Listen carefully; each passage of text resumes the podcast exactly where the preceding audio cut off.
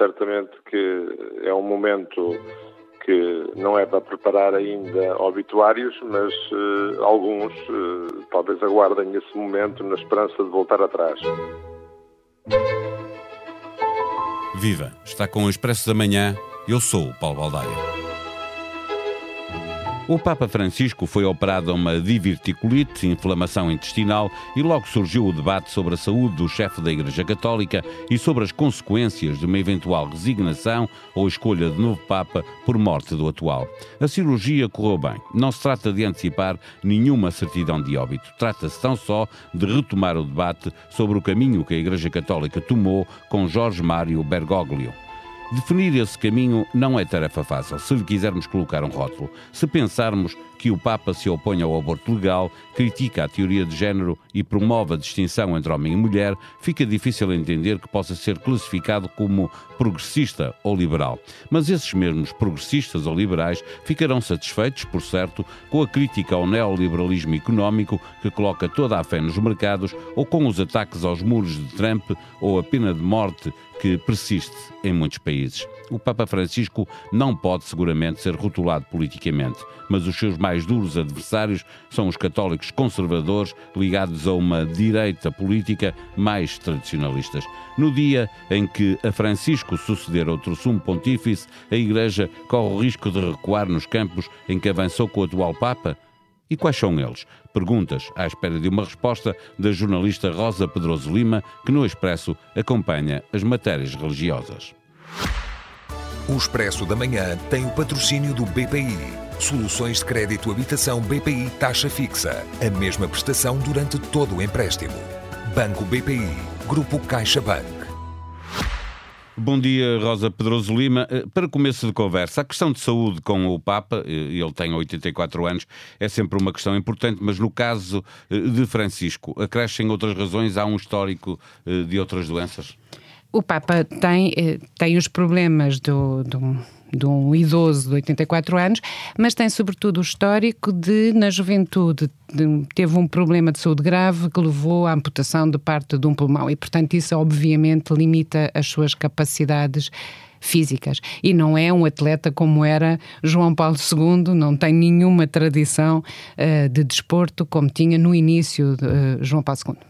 Eh, bom, nós estávamos habituados a ver a sucessão de um, de um chefe eh, da Igreja por morte de um outro chefe, mas Francisco foi escolhido para sumo pontífice eh, por resignação de Bento XVI.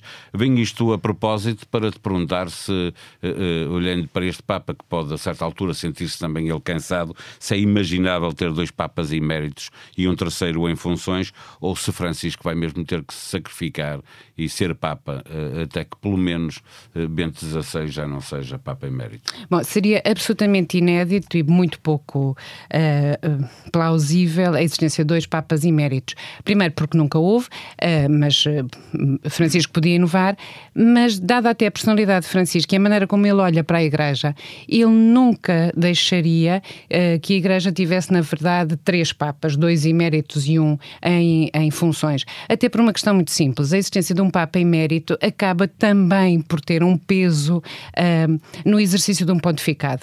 Uh, Bento XVI não tem uma influência direta, ele quis retirar-se e retirou-se, mas é evidente que é uma presença ainda uh, relevante no pontificado do, do, Papa Francisco. Agora, uh, o Papa Francisco deixou claro desde o início que o seu mandato seria curto. O seu pontificado seria curto. E as palavras são dele, eh, pela idade e também pelo perfil.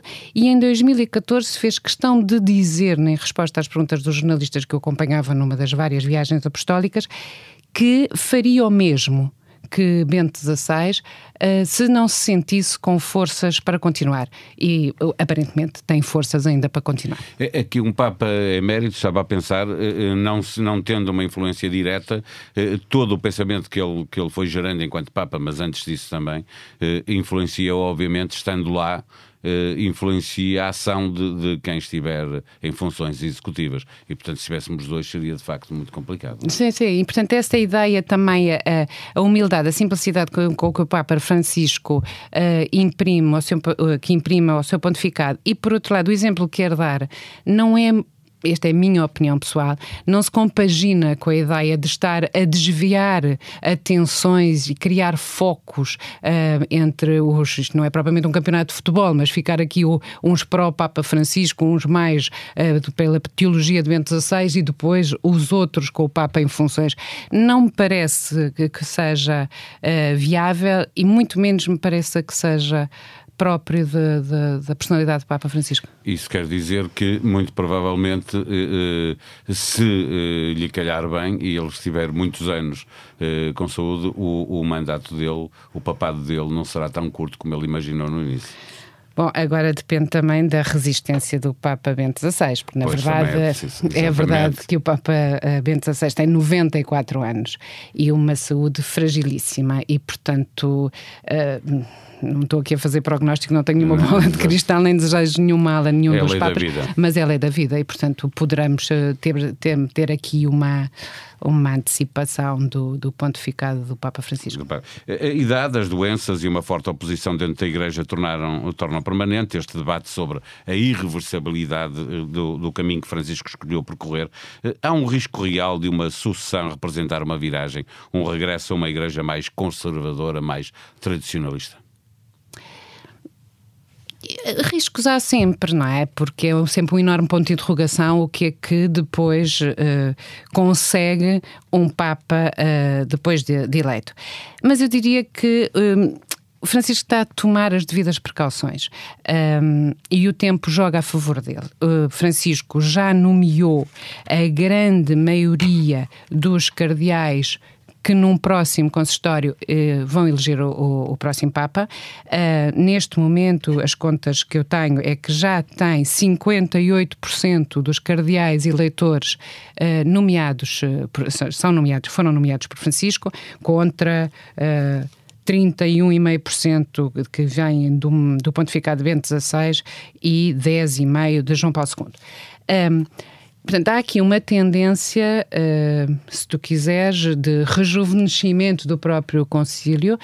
Por outro lado, um, há sobretudo marcas deste, deste pontificado que têm a ver com o reforço do peso de outros continentes um, dentro de, de, dos cardeais eleitores. Isto para dizer que o esforço de trazer as periferias, que era o grande mote de, do Papa Francisco, reflete-se já no próximo concílio. Um, a Europa perde peso, a África e a Ásia e a América do Sul ganham peso. Uh, a Europa ainda continua a ter 40% dos cardeais eleitores, mas o peso relativo das outras retirou a hegemonia europeia. Isso é muito importante porque o Papa Francisco eh, se quiseres, a grande revolução que pode trazer à Igreja é uma Igreja que não é uma Igreja do Ocidente e da Europa. Os problemas da, da, da Igreja Católica são universais e, e, mais do que alguns problemas a que nós estamos muito centrados, porque somos portugueses e somos europeus, um, dizem pouco à maioria da Igreja. E o Sim. Papa quis dar voz a essa maioria. Eh, nós temos que nos lembrar que os grandes países católicos não é a Europa, não são os Estados Unidos, é o Brasil, é, são as Filipinas, são, são países que são, que são exatamente nessas geografias e, portanto, se a Igreja Católica quer atender aos seus fiéis, tem que obviamente, ir buscar uh, pessoas que representem uh, esses. E um dos problemas centrais não é tanto, e não estou a desvalorizar de, de todo, uh, questões como o sacerdócio das mulheres ou a posição da Igreja sobre a homossexualidade, são problemas reais e duríssimos. São de pobreza, de exploração e até de liberdade religiosa. O esforço, por exemplo, que o Papa põe na África, uh, na Ásia, peço desculpa, o esforço diplomático que o Vaticano tem feito em relação à China, são para de facto permitir que quem quiser ser católico numa num dos, desses países o possa exercer sem ser condenado à morte, não é? E, portanto, estamos a falar de realidades tão diferentes e este desfoco da, da, da, da Europa, uh, retirar os holofotes apenas dos problemas europeus e colocá-los no problema do mundo, eu acho que é o grande legado. Não, não são apenas os americanos que olham para o mundo, olhando para si próprios, achando que tudo acontece à sua imagem. A Europa também tem tem Roma, um essa Roma foi é? muito. Foi. No, exatamente. Na, Roma, Roma. na religião católica isso nota-se ainda mais. Há uma linha mais radical, isto tem a ver também com a política, alinhada com a direita política, que não poupa críticas ao atual Papa e, e a miúda ameaça mesmo com decisões. Eles não desistem de ser oposição a Francisco, desistirão de, de fazer vencer a sua linha na Igreja Católica e, portanto, lutar pela sucessão de Francisco? Eh, não, acho que não. Eh, de, facto, também dois mil anos de história mal seria se a Igreja fosse falasse uma só voz. Tem muitas vozes, há uma, uma ala conservadora que é tanto mais um, resistente quando se sente ameaçada, e de facto é uma ameaça. Este discurso de Francisco de. Um, sobre os pobres, sobre os, uh, os marginais, sobre os imigrantes, é evidente que não agrada. A atitude de Francisco, eu, eu eu, eu, recordo um, um, episódio que é muito singular sobre o, o, o, o, que, o que foi o terremoto Francisco na Igreja Católica ou no Vaticano. Francisco, quando foi eh, nomeado Papa, escolheu viver na Casa de Santa Marta, onde ainda vive, em comunidade, vai à cantina, fica na fila com o seu tabuleiro, etc. No mesma altura, o então, até então secretário de Estado do Vaticano, uma figura uh, poderosíssima, uh, é afastado do Vaticano e compra uma penthouse na Praça de, de, São Marcos de 700 metros quadrados e 2 milhões de euros. Só esta imagem de que a corte um, absolutamente renascentista uh, do Vaticano estava a ser posta em causa por este Papa que vai comprar os óculos, a, mudar de óculos a, a, ao oculista de Roma, ou diz que gosta de comer pizza e que sente falta de sair à rua, e que vai na sua primeira viagem a Lampedusa falar com os mais pobres dos pobres, uh, claro que afrontou, uh, foi um estaladão na cara da, da, da corte uh, que existe e, e, que, e das, que, quer sobreviver em Roma. Uma das coisas que pediam a Francisco quando o designaram Papa, é? ou nomearam Papa, foi a de que acabasse com esses escândalos financeiros que existiam na Igreja e que persistem e que é preciso de facto fazer alguma coisa e o Papa Francisco tem feito. Tem feito, mas também tem-se enganado, uh, como todos, é humano, não é? Uh, algumas das nomeações dos cardeais, e quando se faz estas contas, quem são os cardeais eleitores uh, de Francisco ou de João Paulo II ou de Bento XVI, há erros de, de, de cálculo. Por exemplo, Francisco nomeou alguns cardeais que, que, que têm importância simbólica, agora recentemente nomeou o primeiro cardeal negro dos Estados Unidos, o Elton uh, Granny, um, nomeou um, um, um, cardeal vindo do Ruanda, que foi o foi o sobrevivente da o único sobrevivente da família uh, no massacre de, de 94, nomeou também um cardeal para o Brunei, que é uma monarquia muçulmana, e ele é responsável por uma paróquia, ou para, para o meu diocese que tem três padres, quer dizer, uh, portanto, tu, dar relevo a, a pessoas como estas tem importância simbólica, mas ele também nomeou uh, cardeais uh, que, digamos, uh, saiu tiro pela culatra. Um, eu vou dar dois exemplos. O cardeal Betin, Betin, que era prefeito para a congregação da Casa do, uh, Causa dos Santos, foi secretário-geral, uh, foi obrigado a renunciar em 2020 porque ficou envolvido no mega escândalo uh, de que, nomeadamente, se viu de desvio de dinheiros em que ele comprou um prédio de luxo em Londres por mais de 200 milhões de euros. As coisas às vezes correm mal.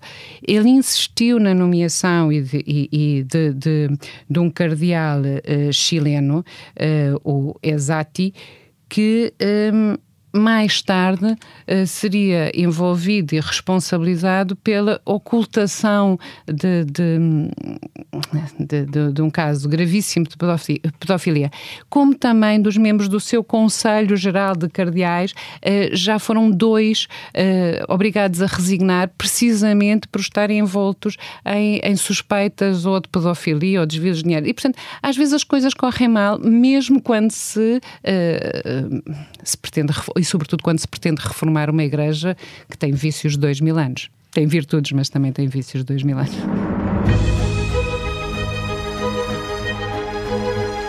Em expresso.pt encontra informação para perceber a evolução da pandemia em Portugal e no mundo, mas também das consequências na economia. Novas regras deixam comércio e serviços indignados, diz a Confederação de Comércio e Serviços. Na cultura, a notícia de que o encenador, ator e autor português Tiago Rodrigues vai dirigir o Festival da Avignon, um dos mais importantes eventos de teatro do mundo. Foi ontem anunciado, será a partir de 2023. O europeu de futebol já está nas meias finais. Hoje há um Itália-Espanha e amanhã jogam Inglaterra e Dinamarca. Expresso da Manhã é um podcast diário que pode subscrever nas plataformas digitais SoundCloud, Spotify e Apple Podcast. Este episódio teve os cuidados técnicos de Ruben Tiago Pereira. Nós voltamos amanhã. Até lá, tenham um bom dia.